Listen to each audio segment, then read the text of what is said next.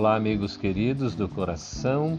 Estamos aqui na capital do Brasil, numa chuva bem serena, muito gostosa da gente curtir, com o gorjeio dos pardais que fazem a festa e as rolinhas bem encolhidinhas tomando essa chuva deliciosa. Eu queria trazer aqui para nossa conversa rapidamente um capítulo do livro Vidas Vazias de Divaldo Franco, é, de autoria espiritual de Joana de Ângeles, quando fala de críticas, sobre as críticas. Aí Joana diz assim que a crítica deve ter o cuidado de contribuir em favor do aperfeiçoamento daquilo que se encontra sob a sua observação. A gente vê que interessante aqui a crítica sempre ter esse objetivo de contribuir, ser algo construtivo, não é?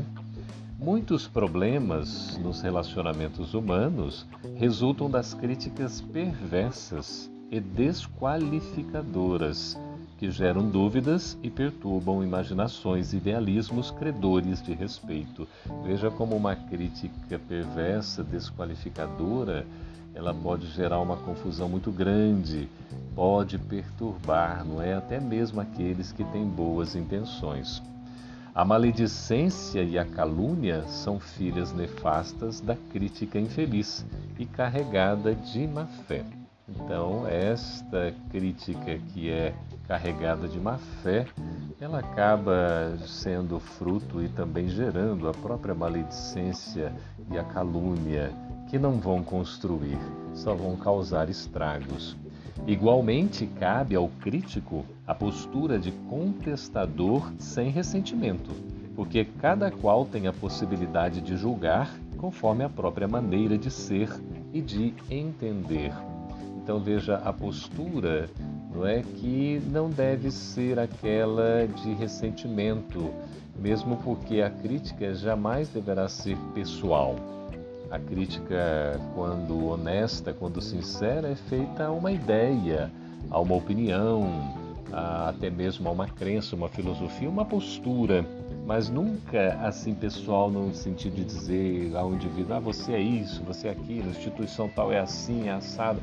Quer dizer, faz-se essa análise honesta, sincera em torno de um objeto, sem que se tenha esse, digamos assim, comportamento tendencioso.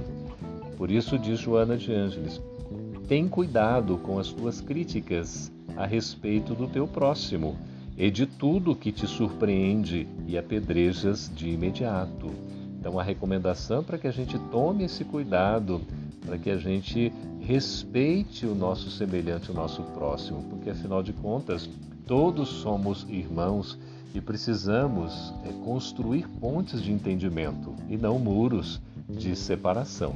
Diz Joana ainda: usa a tua inteligência para edificar. Veja, inteligência para edificar.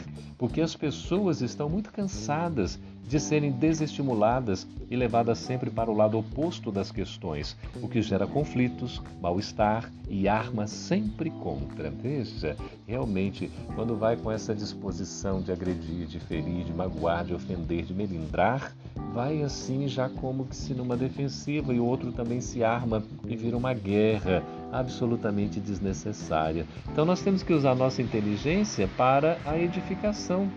As pessoas já estão cansadas aí desses desestímulos de críticas negativas, pessimistas, derrotistas, não é? Que visam no fundo o prejuízo, o escândalo, não é? Fazer um barulho grande. Qual é a construção de tudo isso? Então diz Joana, no teu cotidiano, tem cautela nas tuas observações, pois os teus comentários críticos podem destruir vidas que anelam pelo crescimento, pelo direito de amar e de ser. Veja a responsabilidade que a gente tem, porque as nossas críticas, esses comentários críticos, quando tão assim incisivos e negativos, eles podem destruir vidas que têm o objetivo de crescimento, pelo direito de amar e de ser. Veja a nossa corresponsabilidade diante daquilo que a gente observa, daquilo que a gente fala, pensa e faz, sobretudo nesse comportamento crítico, não é?